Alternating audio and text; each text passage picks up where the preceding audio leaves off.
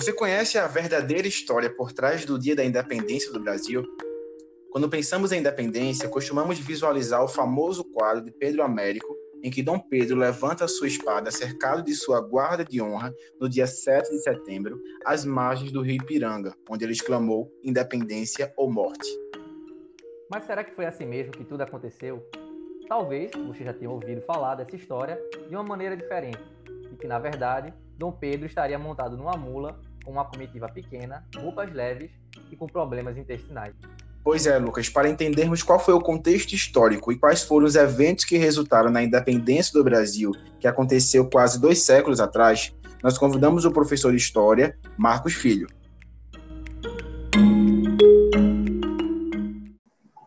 Professor Marcos, gostaria de dizer que estamos muito felizes de ter você aqui com a gente no terceiro episódio do CMCast. E aí, com certeza, abordando um tema bem atual, né, Lucas? Estamos comemorando aí mais um, um 7 de setembro e nada melhor do que um professor de história para esclarecer e tenho certeza que o professor Marcos tem aí muito a acrescentar sobre esse tema, é tão importante também, né, para o vestibular, para quem está se preparando aí para qualquer prova ou concurso. Seja muito bem-vindo, professor.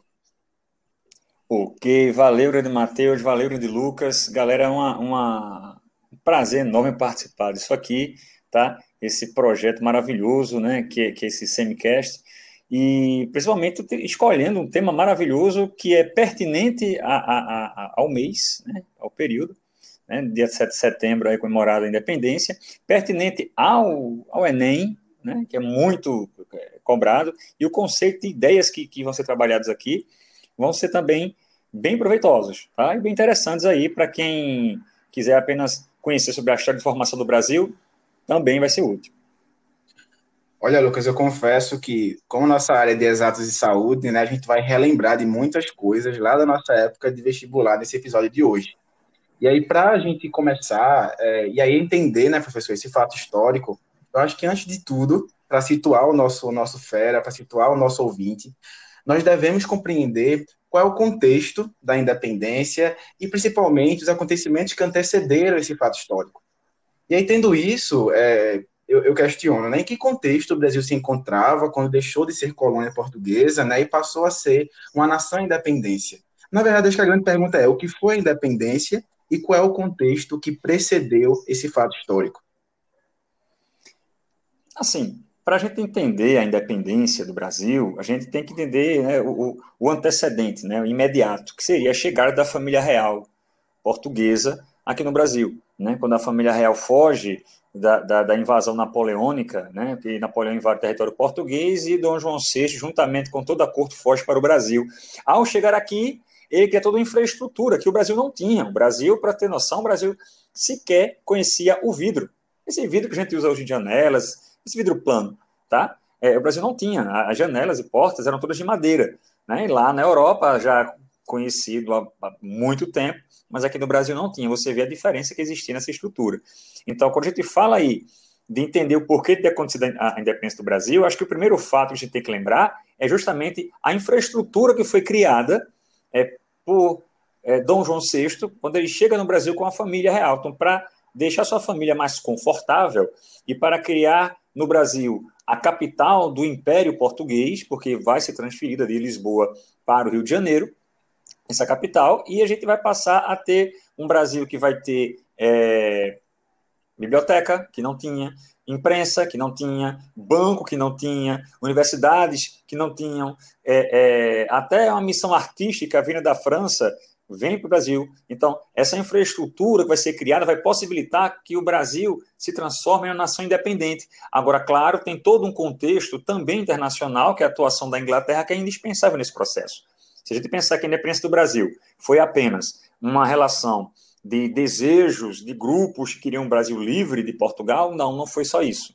Né? Tem uma questão econômica muito grande aí, tá? É, é, é, é de produtores né, rurais, grandes proprietários do Brasil e também né, é, da Inglaterra, nação já industrializada que queria o Brasil aí como um, um território, né, como um vasto território para seus produtos. Tá? Então, quando a gente fala aqui de que o Brasil tornou-se independente, mas independente de quem? Independente de quê? Em que nível? tá? independente politicamente, independente economicamente, culturalmente, somos hoje independentes culturalmente, politicamente, economicamente, e aí?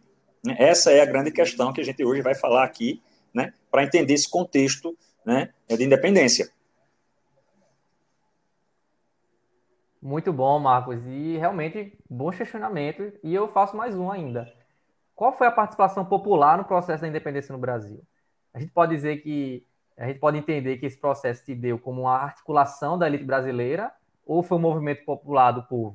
É, infelizmente, né, a gente confunde muito as coisas, né? A gente acredita que quem conhece um pouquinho da história e está ouvindo agora o nosso papo deve saber, ah, não, o processo de independência no Brasil, é, o povo não participou. E quem pensa assim está certo, não, não houve uma, a população não teve uma participação ativa, né? O povo viu muito mais é, é, é, do que fez alguma coisa, até por um nível grande de, de desconhecimento mesmo. Né? A gente tem que perceber que a população ela era grande parte de pessoas pobres, de pessoas desfavorecidas, que não têm acesso à instrução. Eu não vou falar nem a alfabetização dessas pessoas, porque assim, a gente pensa que só as pessoas alfabetizadas que vão ter acesso à informação. E não é bem assim. Tem gente que não tem uma, uma educação de escola, vamos falar assim, mas tem uma imersão em certos debates políticos.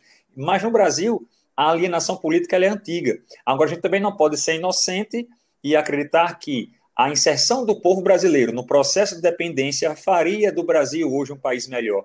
É claro, seria diferente, né? O povo seria mais ativo. Talvez o Brasil fosse melhor, mas a gente não, não, nós não podemos esquecer de que algumas nações que tiveram o papel do povo no processo de independência não, não transformaram-se em potências, né? A gente tem que ter como exemplo a, o Haiti, né? Muito utilizado nas aulas de história, né? É, o Haiti se transformou em uma nação independente por ação dos negros, dos escravos, das pessoas pobres, mas no meio do processo que liderou foi uma elite. Então, aqui no Brasil, o grande grupo beneficiado foram os grandes proprietários de terra.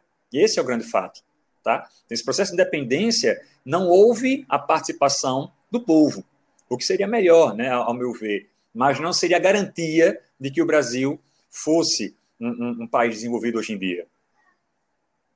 Professor, é, pra, só para nos situar melhor historicamente, é, existe, existiu algum fator que desencadeou a, a, independência? Porque eu fiquei pensando aqui agora, por exemplo, Dom Pedro, ele era da família real e não, não, pelo menos assim, do ponto de vista monárquico da coisa, não existia, pelo menos para ele, nenhum talvez interesse de fato, assim, pelo menos de primeira impressão, que desencadeasse a independência. Né? Existia algum fator, por exemplo, econômico, político, que fez com que ele proclamasse de fato a independência, ou seja, não, nós não queremos, o Brasil está agora dissociado de Portugal. Porque me parece que se fosse para manter o negócio em família, seria melhor não proclamar a independência. Existia algum fator assim que desencadeou, alguma coisa que realmente serviu, digamos, entre aspas, de gatilho para que ele proclamasse a independência? A independência do Brasil ela foi proclamada, né, como a gente acabou de falar, por uma elite, por ação de uma elite. E nesse caso, por incrível que pareça, quem motivou muito dessa independência né, é, foi a elite portuguesa. Né? Porque assim, quando Dom João VI veio para cá, deixou Portugal aos, uh, aos desmandos, vamos falar assim, da Inglaterra. Então, quando Dom João VI chegou no Brasil, né, em 1808, ele vai ficar aqui no Brasil e não vai querer mais voltar para a Europa. As elites portuguesas vão pressionar Dom João VI para que ele volte, alegando que Napoleão Bonaparte já não tem mais o poder que tinha. Napoleão Bonaparte já tinha sido, o Império Napoleão já teria caído, já tinha sido preso, e exigiam um retorno de Dom João VI. Tá? E assim ele faz. Como você falou, ele deixa o filho aqui, porque Dom João VI ele sempre foi é, é, é colocado pela mídia, colocado uh, pela, pela TV, séries, novelas e, e, alguns livros, como sendo um grande bobalhão, um glutão, alguém que não não tinha aquela, aquela esperteza, mas na verdade ele foi bem esperto. Ele colocou o filho aqui sabendo da possibilidade da independência do Brasil. Ele pensou: olha, já que o Brasil ficará independente na minha ausência, que seja a independência feita pela mão do meu filho. Então ele foi, ele foi para Portugal, Dom João VI, deixou Dom Pedro I aqui, e nesse processo tá? aconteceu exatamente como ele sabia, ficando tudo em família. Mas quando as elites portuguesas perceberam que o Brasil poderia ficar independente mesmo na mão de Dom Pedro I, não gostaram. Por quê? A ideia que se tinha era que a elite portuguesa é, queria que o Brasil fosse rebaixado. Né? Que Dom João, Dom João VI, quando chegou aqui, o que foi que ele fez? Ele levou o Brasil à categoria de Reino Unido. Então, o Brasil deixa de ser uma mera colônia e passa a ser Reino Unido né, de Portugal. Para quem não entendeu o processo, tornar-se Reino Unido era importante porque o Brasil seria como uma espécie de mais um Estado português. Assim como nós temos hoje, né? É, é, do ponto de vista jurídico, não tem diferença entre Pernambuco, Alagoas, São Paulo, ou seja, são estados. Né? Então, o Brasil passa a ser Reino Unido. E por que Dom João VI fez isso? Para deixar o Brasil um local que ele, enquanto imperador, poderia governar todo o Império Português. Ele faz isso no Brasil, legalmente elevado à categoria de Reino Unido, mas ainda sob o poder de Portugal. Então, o que é que a elite deseja? Quer que o Brasil volte a ser colônia. Mas por que a elite portuguesa quer que o Brasil volte a ser colônia? Que desejo louco é esse? Sendo colônia, fica muito mais fácil da elite se aproveitar do Brasil.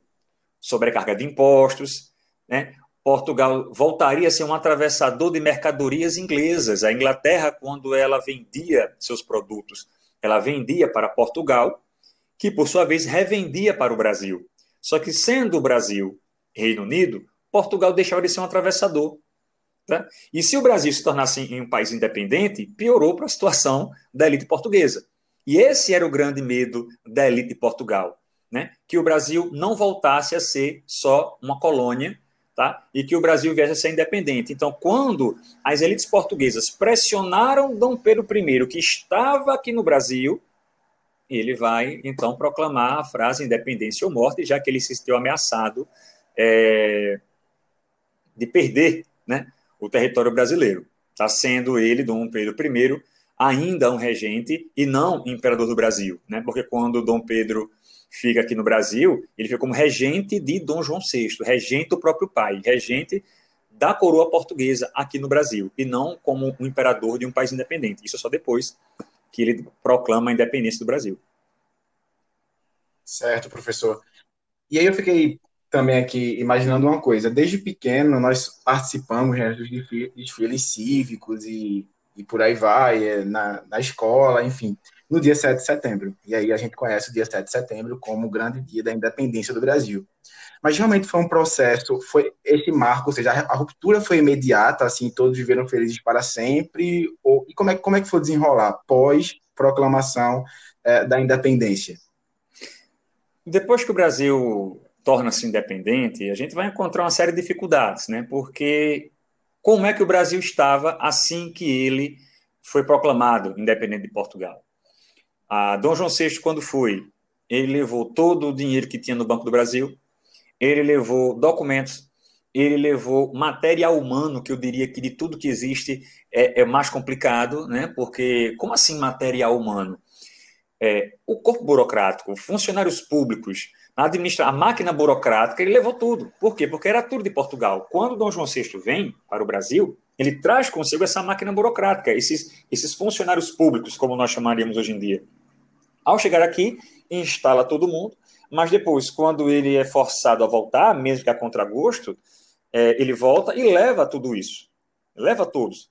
Então, o processo de, de independência ele teve crises também, né? não foi essa coisa tão suave. Então, quando essa ruptura ela acontece, né, ela não é tão imediata assim, né, tem todo o lado administrativo, o lado prático da coisa, tá, que é um tanto quanto traumático, não é tão simples quanto aparenta. Ô Marcos, é, outra pergunta que a gente pode fazer também, é, já que você comentou sobre a revolta que teve no Haiti, né, que foi uma revolução, né, isso, e que foi a, a ascensão do povo ao poder, né? E os governantes aqui do Brasil também tinham medo que acontecesse essas revoltas devido aos impostos.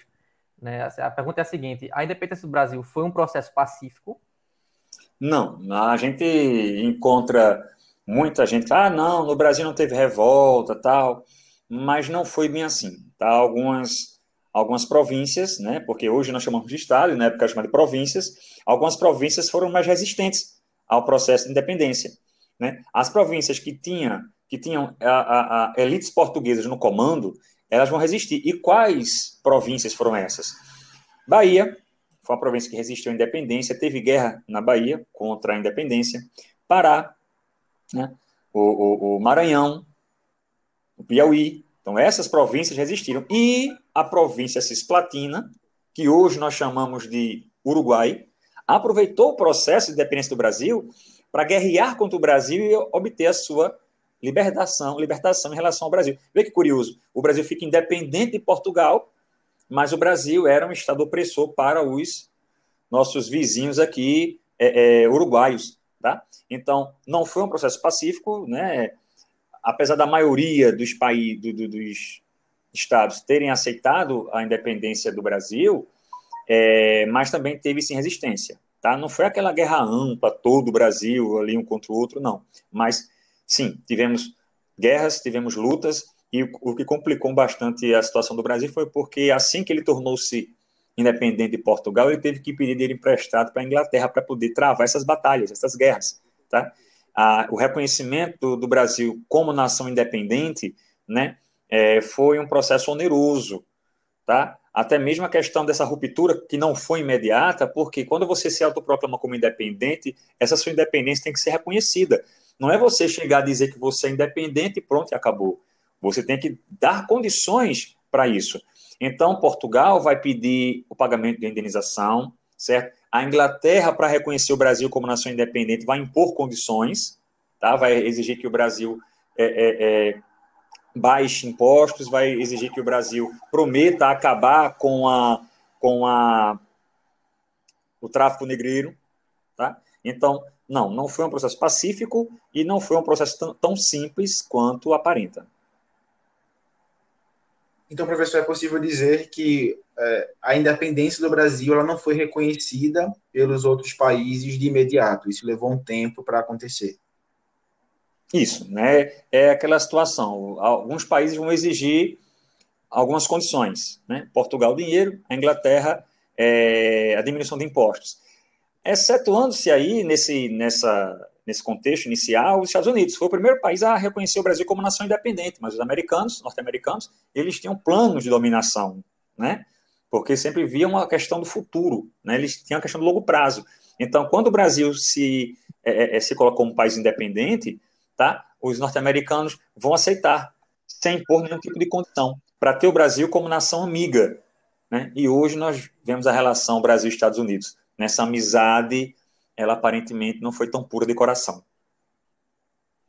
Professor, e fazendo um paralelo é, com outros processos de independência de outros países, e aí, em especial da América Latina, é possível fazer alguma uh, observação? Existe alguma semelhança? Como é que for, foram nesses outros países? É possível ter alguma comparação, a gente fazer esse paralelo entre a independência que ocorreu no Brasil e a independência dos outros países da América Latina?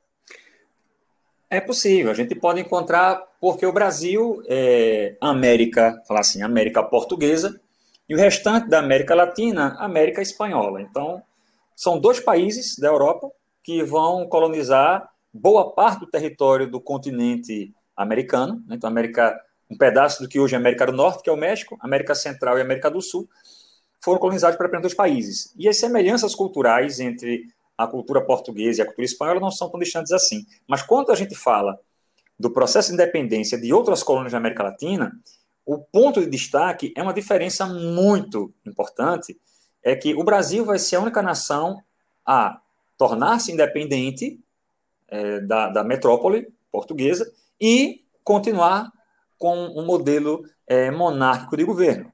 Enquanto outras nações da América Latina vão optar pelo modelo republicano, o Brasil vai optar pelo modelo monárquico. Mas por que isso? Tem explicação. A gente não pode olhar simplesmente e condenar. A grande preocupação que existia na época era manter uma unidade territorial, manter privilégios de terra, da propriedade da terra, privilégios de, de, de donos de escravos. Então, o grande medo que se tinha era se o Brasil tornar-se uma nação independente e optar pelo caminho republicano, o povo vai ter acesso a poder político, o povo vai ter acesso a voto. Então, será que isso é confiável para nós, grandes senhores de terra? Eles enxergaram que não, optaram pela independência e optaram por continuar é, como monarquia. Daí o Brasil, mesmo tornando-se independente de Portugal, continuou como monarquia, continuou com o filho de Dom João VI, que era o filho do colonizador, e continuou com território muito grande, ao contrário de outras nações da América Latina. Tanto é que quando a gente olha o mapa é, do continente americano hoje, das três Américas, o Canadá é um país enorme, mas boa parte disso é gelo. Os Estados Unidos é um país também muito grande, mas eles conseguiram esse tamanho na base da guerra, na base da batalha né? Muita coisa foi, muito território foi invadido, foi tomado de outros países, tá? Muito território norte-americano foi conseguido na base da compra, outros na base de doação, mas o território brasileiro não. O território brasileiro é, ele permaneceu muito parecido com o que ele sempre foi desde o tempo do, do Brasil colônia. Por quê? Porque quando o Brasil tornou-se independente, ele não se fragmentou territorialmente. Mas por que não se fragmentou? Porque tínhamos o poder central, que era o poder imperial, e primeiro na mão de Dom Pedro I e depois na mão de Dom Pedro II. Professor, uma pergunta que eu queria fazer é sobre a história da Constituição. A primeira Constituição brasileira surgiu com o primeiro reinado, não foi isso? Isso, né? A primeira Constituição do Brasil, ela vai acontecer porque assim, a... quando uma nação fica independente, o que torna ela independente também é a capacidade de se autogerir, de se autodeterminar. Então, a ideia de nação também passa por uma ideia de legislação. Então, as leis. A Constituição, ela diz o que eu devo ou não devo fazer, o que eu posso ou não posso fazer, qual é o meu papel para com o Estado e qual é o papel do Estado para com comigo, né, que sou cidadão. Então, assim que o Brasil fica independente, um ano após a proclamação da independência do Brasil, né, no ano seguinte, em 22, fica independente, quando chega em 23, teremos a primeira tentativa de escrever uma Constituição, que fica conhecida como Constituição da Mandioca, né? curiosamente, porque para você poder votar, você tinha que plantar 150 acres de mandioca. E isso aí vai limitar a participação de muitas pessoas ao processo político no Brasil. Tá? Como as pessoas que planejaram essa Constituição eram senhores de terra e de escravos, vão impor tal limitação. Tá? Isso prova que o processo de independência do Brasil não foi um processo que levou em consideração o povo. Foi um processo guiado pela mão de grandes proprietários de terra. Então, se você é um grande proprietário de terra, se você tem muitos escravos, você tem automaticamente que plantar mandioca para poder alimentar essa grande quantidade de escravos que você tem. Então, para votar, tem que ter uma quantidade X de mandioca plantada. Então, isso vai limitar a participação do povo, mas também vai limitar a participação de outros grupos poderosos, como, por exemplo, grandes comerciantes que, mesmo sendo ricos, não plantavam mandioca porque não tinham um grande contingente de mão de obra escrava. Eram ricos? Eram, mas não pela agricultura, eram ricos pelo comércio. E esse tipo de limitação vai incomodar bastante Dom Pedro I, que vai, por sua vez, sentir-se também é, é, ultrajado pela Constituição da Mandioca, que foi votada em 23, porque essa Constituição limitava os poderes de Dom Pedro I. Essa Constituição proibia Dom Pedro de criar impostos, essa Constituição proibia Dom Pedro de comandar diretamente as tropas, de, de dissolver impostos também. E aí que ele, Dom Pedro, vai dissolver a primeira Constituição, tá? Ele vai desfazer a primeira Constituição, essa da mandioca, tá? E vai projetar uma outra, essa em 24, 1824, que vai ser a Constituição que vai valer durante todo o período é, imperial da história brasileira. E o que chama atenção para essa Constituição é que nessa Constituição existia o chamado quarto poder, o poder moderador. Muita gente conhece o poder legislativo, o poder judiciário e o poder executivo. Mas no Brasil Império, por obra de Dom Pedro I, na Constituição otorgada de 1824, foi criado o poder moderador, que era exercido pelo imperador. Então, esse poder moderador tinha o poder de quê? Como assim moderar? Ele vai se sobrepor de mais poderes. Aos dizeres, né, ele vai moderar, vai agir ali é, como um árbitro entre os, os três poderes. Mas, na verdade, era um tipo de poder que dava uma liberdade muito grande de ação para Dom Pedro I. E ele fazia aí o que ele achava, que ele julgava ser melhor. Então, essa Constituição, ela não disse apenas o que o, o cidadão deveria fazer para com o Estado e o Estado para com o cidadão mas a Constituição dava amplos poderes a Dom Pedro I, tornando o mesmo é, inviolável, ou seja, dando poderes para que ele pudesse fazer praticamente o que ele quisesse. E esse aí vai ser uma grande crítica feita a essa Constituição. Entendi.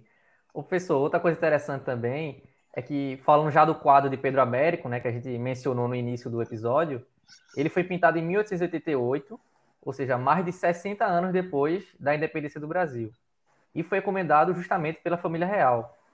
Inclusive, Pedro Américo foi acusado de plagiar outras obras que retratam batalhas históricas, né, como a de Napoleão, por exemplo. Então, assim, existia uma romantização intencional em como nos foi contada a história da independência do Brasil? Ah, sim. A, a... O Brasil, até hoje, é um país carente de mitos. Eu, eu, eu, costumo dizer que nós somos um país carente porque carecemos de tudo, inclusive de mitos. E os mitos são muito importantes. Os mitos, eles motivam as pessoas a participarem, a atuarem. Então a gente encontra aí, eu costumo dizer que nós encontramos muitas crianças que pensam em ser presidente da República lá nos Estados Unidos, né? Porque eles têm muitos heróis, eles têm essa questão de criar mitos, e aqui no Brasil nós temos muito poucos. A nossa história, ela trata a, a, a, os nossos mitos de maneira muito indevida em alguns casos. Nós temos que ser verdadeiros, temos que ser sinceros, temos, mas eu acredito que criar mitos é importante, sim, algo muito importante. E o governo, naquela época, já se preocupava com isso. Então, você mitificar o processo de independência é, foi uma atuação da família real, foi, mas mesmo depois, quando o Brasil tornou-se república, é, surgiram outros mitos, tá? Ah, o próprio Tiradentes ele foi mitificado. Né? A família real que tanto né, quis esconder ali a, a atuação, abafar a atuação de Tiradentes, mas quando o Brasil torna-se república, aí vai ser, ele vai ser colocado no patamar superior. É o mesmo processo que a família real fez com o imperador aí, Dom Pedro I. Tá? Então, precisamos de um herói. Quem será o herói do império? Nada mais nada menos do que o herói da independência, o Dom Pedro I. Coloca ele ali num, num, em cima de um cavalo, com espada, né? naquele processo de liderança. Se você analisar bem esse quadro, esse quadro ele deve ser interpretado de maneira bastante minuciosa, e em minhas aulas eu faço isso. Né? É, lá você encontra os dragões da independência, que até hoje né, a guarda né, está aí em Brasília, né, está lá o, o, o soldadinho de branco, aquele aquele Elman ali, aquela coisa toda, até hoje está lá em, em, pronto, no dia 7 de setembro, caso aconteça um, um, desfile lá em Brasília, que eu não sei, né, realmente, como é que vai ser a situação, nós temos é, é, possibilidades, né, aqui, mas os dragões de independência até hoje estão lá, e esses dragões de independência, eles arrancam, né, uma faixa, faixas azuis e, e, e, e verde que tinham na sua roupa, tá, que simbolizam a ruptura com Portugal, tá, é, o Dom Pedro, que. Porque assim, não existe uma definição 100% verdadeira, 100% confiável de como foi o processo de independência do Brasil. Tá? Existem algumas versões de como foi o processo. Mas essa de que ele estaria em cima de um cavalo, a, a, a, com roupa de gala do exército, isso aí é que tem certeza de que não foi, não foi bem isso. Não foi bem isso, porque até por questões práticas, né? Ninguém vai fazer uma viagem com roupa de gala, né? mesmo sendo este o, o, o imperador do Brasil. Tá? Mas a mitificação houve, sim, existe até hoje, né, por parte de alguns agentes, e todo país faz isso, todo governo faz isso, principalmente quando esse governo é um governo bastante familiar. Né? Mas sim, houve mitificação nesse processo. Professor, é, eu queria bater um pouco mais nessa tecla da questão da mitificação, até porque achei muito interessante e agora me colocando um pouco na posição de aluno também. A impressão que dá é que a cada momento que a gente estuda a história, a gente não sei se fica se bate um sentimento de tristeza ou angústia, talvez seja uma mistura entre os dois. Então eu fiquei aqui pensando, é possível dizer que a história não exatamente está compromissada diretamente com a verdade? A história é uma ferramenta que pode prender e libertar ao mesmo tempo. Eu costumo dizer que quando os meus alunos perguntam para que estudar história, professor? Aí eu respondo dizendo não sei. O que eu sei é que quando um ditador chega no poder, a primeira coisa que ele faz é mudar a história. Então, quando você estuda história e você lê, escuta ou ver a verdade dos fatos, você pode ficar um pouco chocado. Alguns mitos, alguns heróis são destruídos a partir do momento que você passa a estudar história. E quando você faz isso com a própria história do seu país, aí você fica um pouco ressentido, às vezes até meio que perdido. Daí a questão da romantização, daí a questão da mitificação. Você cria um mito para você ter essa âncora de que o seu país é, assim, uma nação poderosa, uma nação confiável, mas se eu passar a estudar a história de qualquer país do mundo, os heróis que existem não são tão heróis assim. Foram apenas seres humanos que, guiados por interesses, vão tomar decisões que vão ter consequências boas ou ruins. Né? Ou seja, seus planos podem dar certo ou errado. Então, quando a gente fala do herói da independência do Brasil, Dom Pedro I, né, que bom que ele tornou o Brasil como nação independente, mas depois do processo de independência, ele quis transformar o Brasil em seu país, sendo ele um imperador com poderes, segundo alguns da época acusaram, com poderes absolutistas. Mas, curiosamente, veja, Dom Pedro I, aqui no Brasil, foi visto, é, o governo do Pedro I foi visto como um governo ditatorial. Né? Quando ele cria o poder moderador, ele foi visto como sendo aquele que vai concentrar poder em suas mãos como um ditador.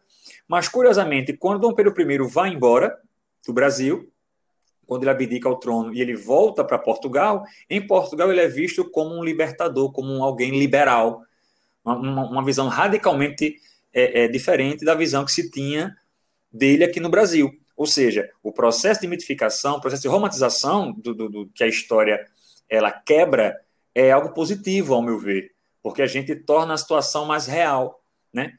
a, o que a gente, o nosso pecado às vezes é olhar a história de fora como sendo melhor do que a história daqui, e não é bem assim.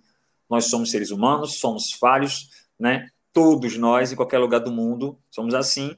Se a gente pensar do ponto de vista prático, a gente tem que lutar pelo Brasil, pelo bem do Brasil, pelo nosso presente, né? A gente tem que lutar pelo bem do Brasil por nós mesmos, né? A gente tem que olhar para o futuro querendo algo melhor e não olhar para o passado esperando que esse presente seja melhor. Tá? Eu acho que a história é essa ferramenta que ajuda a quebrar mitos, mas para gerar também uma motivação. Tudo depende de como você vê, como você apresenta o processo histórico. Tá? Então, Dom Pedro I, o que nos interessa é que ele nos tornou livre de Portugal, tá? mas apesar de sermos livres de Portugal, ficamos dependendo da Inglaterra né, economicamente. Tá? Mas nenhum país é perfeito. É, mas o Brasil, aí a gente pode ter esperança de que vai melhorar. Se vai ser em vida, né, é outra coisa, mas que ele vai melhorar, eu, enquanto professor, tenho essa crença. Vai melhorar sim, vai ser melhor sim um dia. Com mito, sem mito, romantizado ou não, mas o Brasil vai melhorar. É realmente é bem interessante. Acho que é até uma oportunidade para o nosso ouvinte passar a refletir, enxergar a história e sua importância e influência até os dias atuais, né? Professor, só para finalizar esse primeiro bloco, é, eu também tenho um questionamento em relação ao que o que, é que a independência trouxe de bom, né? É possível elencar algumas mudanças pós-independência? O que é que passou a ter no Brasil pós-independência que não tinha antes da independência? O Brasil, após tornar-se independente, ele passou a olhar para si e para suas necessidades, coisa que ele não fazia. Se essas necessidades serão supridas e atendidas é um outro ponto. Né? Mas o Brasil, até então, nunca é, tinha se preocupado ah, com alguns pontos. Por quê? Porque a prioridade era atender Portugal. Tá? E depois, se desse, o Brasil. Quando o Brasil torna-se livre de Portugal, politicamente, o Brasil vai passar a ter uma maior autonomia e ser um país que vai decidir por si só o que vai ser melhor para ele. Onde acontecerão os investimentos, é, em que áreas o Brasil vai escolher atuar, né, como serão as negociações estrangeiras para com o Brasil. E foi bom? Eu acredito que sim. Apesar de algumas pessoas não desejarem, né, é, o Brasil tornou-se um país melhor ao ser independente. O Brasil passou a ser uma nação autônoma, não 100%. Né? Por quê? Porque, como eu falei anteriormente, a Inglaterra passou a ser essa, esse padrinho financeiro. O Brasil passou a depender financeiramente da Inglaterra devido aos empréstimos que tinha para com a Inglaterra. E essa nação, a Inglaterra, a, a, abusou desse processo, né? se aproveitou dessa situação de fragilidade do Brasil e passou aí a ter o Brasil como sendo um território onde ele vai poder é, jogar os seus produtos em grande escala, certo? mas, mesmo assim, o Brasil passou a ter uma situação melhor no cenário internacional e internamente. Não era o perfeito, não era o ideal, mas era melhor do que a situação de colônia. Então, professor, trazendo um pouco essa discussão para a realidade atual do país, a gente pode, a gente viu, né, nas últimas eleições e nos últimos anos, uma certa expressão dos movimentos monarquistas no Brasil. Mas a questão é a seguinte: como é que ainda existem esses movimentos monarquistas no Brasil, mesmo a monarquia que, que, regeu o Brasil era tinha raízes portuguesas? É contraditório, Marcos? O que, é que você acha disso? Se a gente enxergar pelo lado da raiz do poder, né, como você mesmo acabou de falar, ele é contraditório. Né? Você desejar que o Brasil seja governado a, por uma família que tem sua origem em Portugal. Mas, se eu passar a analisar mais a fundo, é, o Dom Pedro II, tá? o último imperador do Brasil, ele nasceu aqui. Né? Então, ele era, viveu aqui. Então, eu posso dizer que a família real que surgiria, ou ressurgiria para governar o Brasil, vamos falar assim, essa família seria a brasileira, né? mas tinha um pezinho lá no passado em Portugal. E se nós olharmos a, o nosso passado, nós somos todos negros, índios e brancos. Né? A miscigenação a, nos possibilita é, eu me proclamar como negro, como índio e como branco. E não desmerecendo nenhuma das partes, nós temos um país miscigenado nós temos um, um, poder político que às vezes não olha para essa miscigenação. Então, quando você defende o retorno da família real, o retorno do modelo monárquico no Brasil, tá? E essa família real voltaria ao poder, sim, mas ela já está tão brasilizada, vou falar assim, que não teria mais efeito. Agora, o grande ponto nisso é o que os é, monarquistas, falar assim, nesse movimento, é, levanta. Tá? Você defender o retorno da monarquia ao Brasil, tendo como modelo o Japão, tendo como modelo a Inglaterra, tendo como modelo a Espanha, ou seja, eles pegam é, é, estados, países é, que são monarquia, que optam pela monarquia, tá? e colocam eles como sendo um modelo a ser seguido. Né?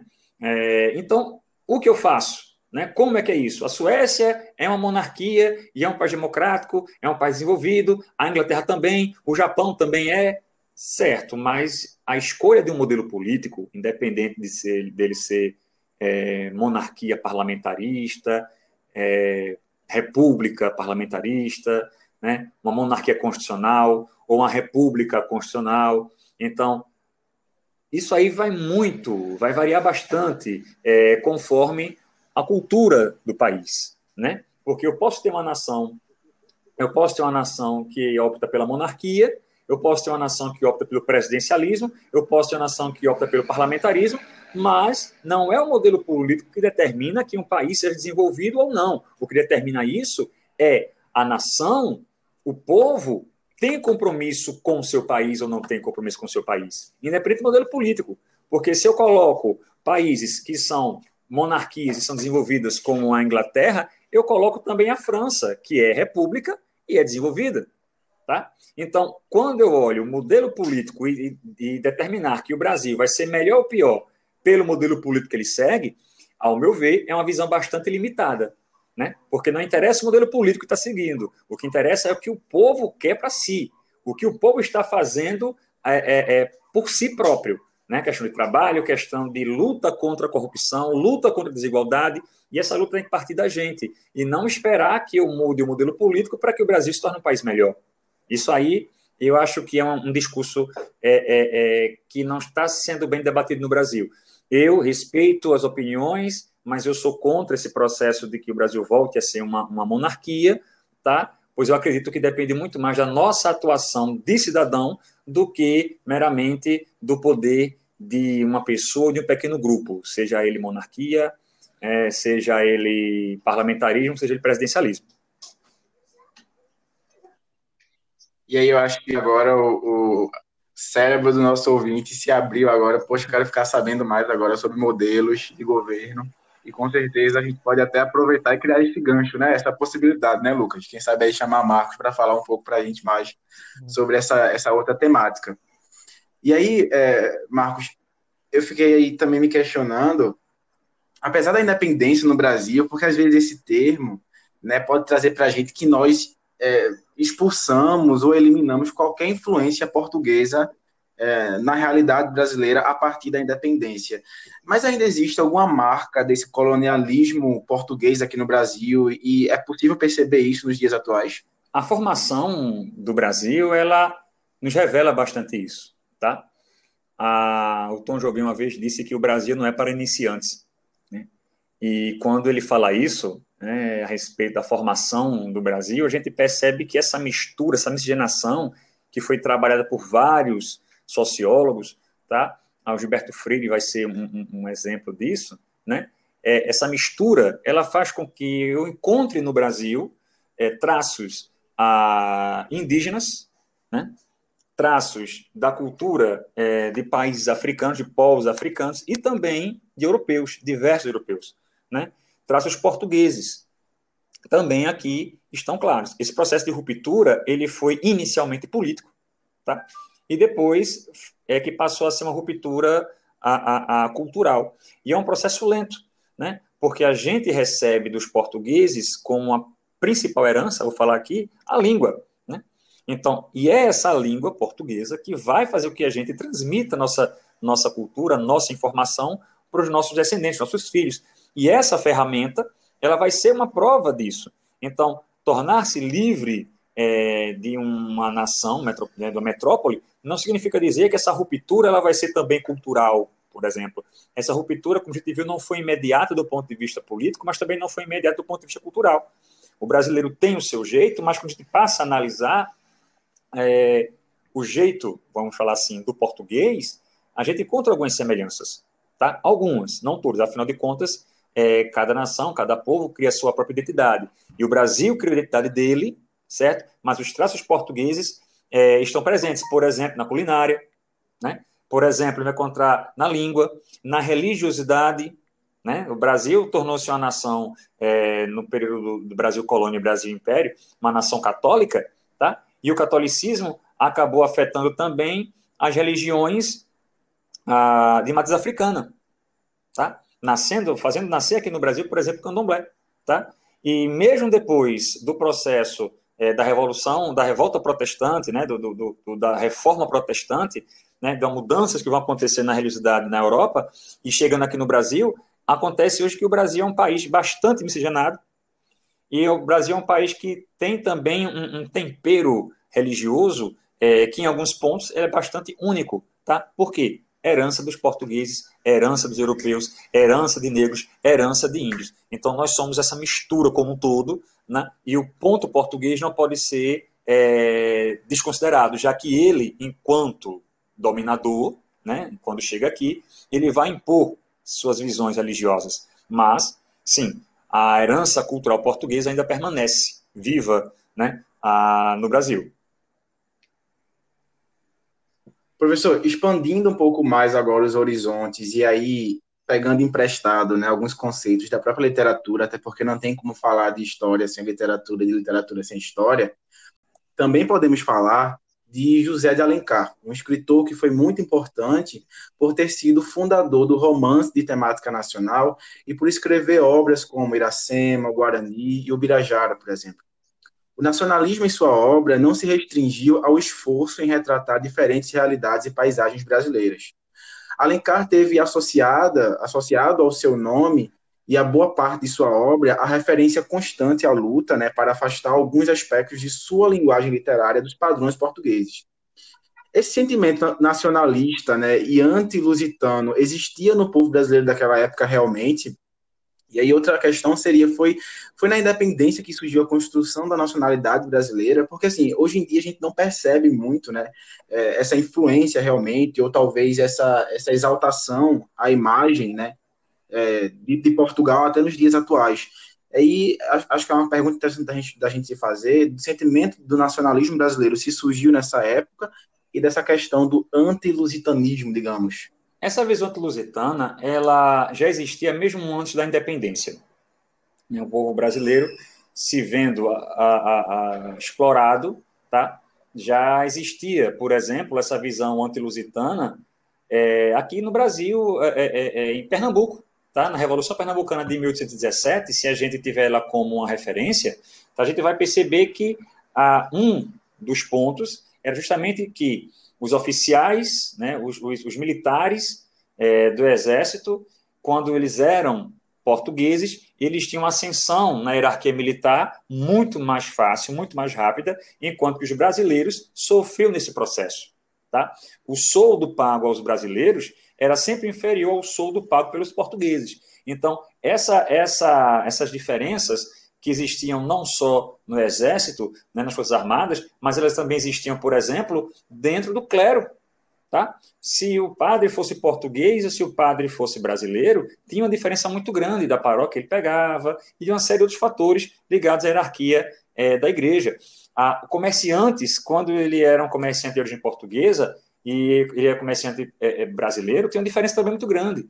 Então, esse antilusitanismo não nasceu juntamente com o processo de independência, ele já existia, certo? E depois que o Brasil torna-se independente, ele tende a se agravar um pouco mais, tá? é, alguns movimentos, como por exemplo Mata-Mata Marinheiro, né, que, a, que aconteceu aqui no Brasil, tá?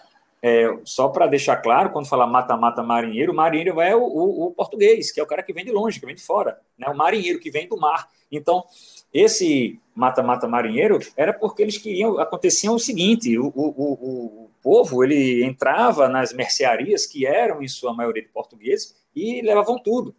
Os portugueses, os comerciantes portugueses, eram vistos como os grandes culpados pela inflação, que na época pessoal chamava de caristia, né? Aquele, se você tem aí um avô, uma avó da, das antigas, você vai ver que alguns conhecem essa expressão, a caristia, né? A gente chama de inflação. Então, na cabeça do povo daquela época, os preços estão cada vez mais altos, por quê? Porque o comerciante, que é português, ele está aumentando os preços. Então, essa visão antilusitana, ela sempre existiu. E hoje, hoje, se a gente parar para analisar, nós temos ainda essa visão lusitana. Porque todo mundo já deve ter ouvido ou conhece uma piada de português. Né?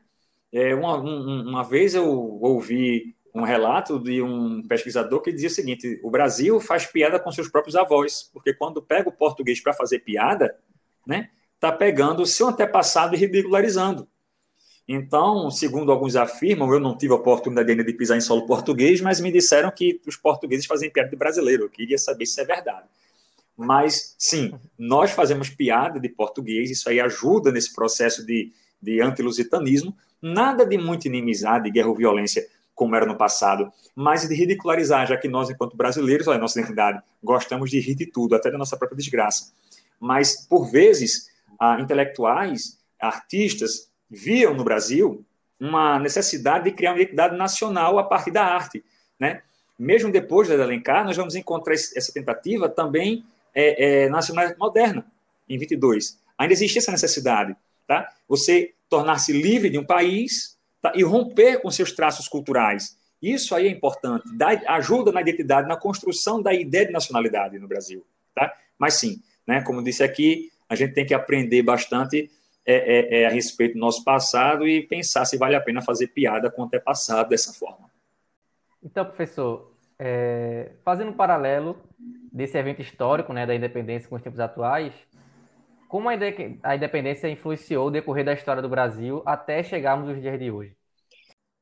Eu acredito que essa formação do Brasil, né, até os dias de hoje, é, esse processo de dependência, ele foi sim importante, como eu já falei, né? como eu falo sempre. Né? Nós tornamos livres de Portugal, criamos uma identidade própria, certo? E hoje em dia a gente também tem que analisar de maneira mais menos emocional, né? A história tem esse lado. Quanto mais distante a gente se, se afasta daquele foco é, emocional, a gente analisa de forma mais fria. Mas aqui, às vezes, eu acho que a gente tem um costume tanto de, de, de brincar, de, de, de, de tirar na gozação, isso é bom, é legal. Eu sou brasileiro, eu gosto. Isso é minha identidade também. Mas se analisar de maneira mais crítica, tá? É, Portugal deixou traços no Brasil, esse processo de dependência deixou traços no Brasil, que a gente tem que, que utilizar como fonte de aprendizagem. tá? Tornar-se independente significa também tornar-se autônomo na cultura, tá? Tornar-se independente significa dizer que você tem a capacidade de se autogerir, de determinar aquilo que você quer para si, tá?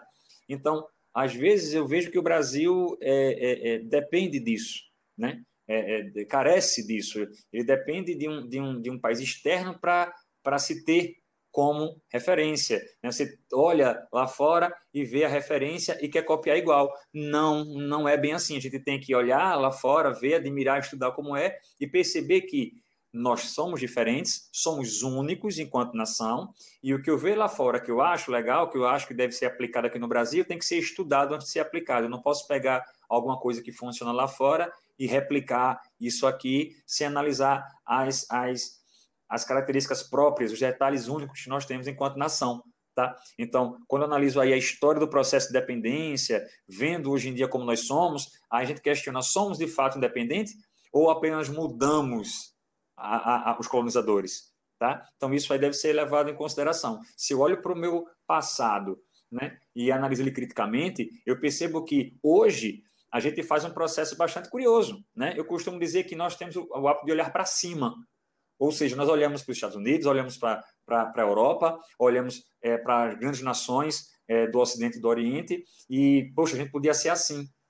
Então, ou seja, quando a gente analisa né, é, é, é que nós somos uma nação independente, mas nós olhamos para fora como sendo a, melhores do que nós mesmos, olhamos para os nossos lados e não gostamos do que vemos, tá? Porque temos referência lá fora, referência de beleza, referência de desenvolvimento é, é, é, material, né? É, referência de desenvolvimento político, e não é bem assim. Quando você cria uma identidade própria, você passa a se analisar e a melhorar enquanto nação. O Brasil tornou-se independente politicamente, é, mas optou por ter o exterior como referência. Não que seja de todo ruim, mas olhar para dentro de si e fazer uma autoanálise enquanto nação, enquanto país, é bem importante. Então, professor, é isso. Terminamos mais um episódio. Muito obrigado pela sua disponibilidade, participar do nosso terceiro episódio e poder explicar tão bem esse conteúdo que é tão importante para a nossa identidade, né, para a nossa nação, né? É, eu acho que a história né, como a gente falou aqui, é uma ferramenta que pode gerar mudanças. Às vezes entristece, às vezes frustra, mas pode ficar certo que o melhor que existe é a verdade, independente de qual seja, não é isso? A não ser que você escolha por ser enganado. Mas a, a ferramenta história é importante para a gente se conhecer e melhorar enquanto nação.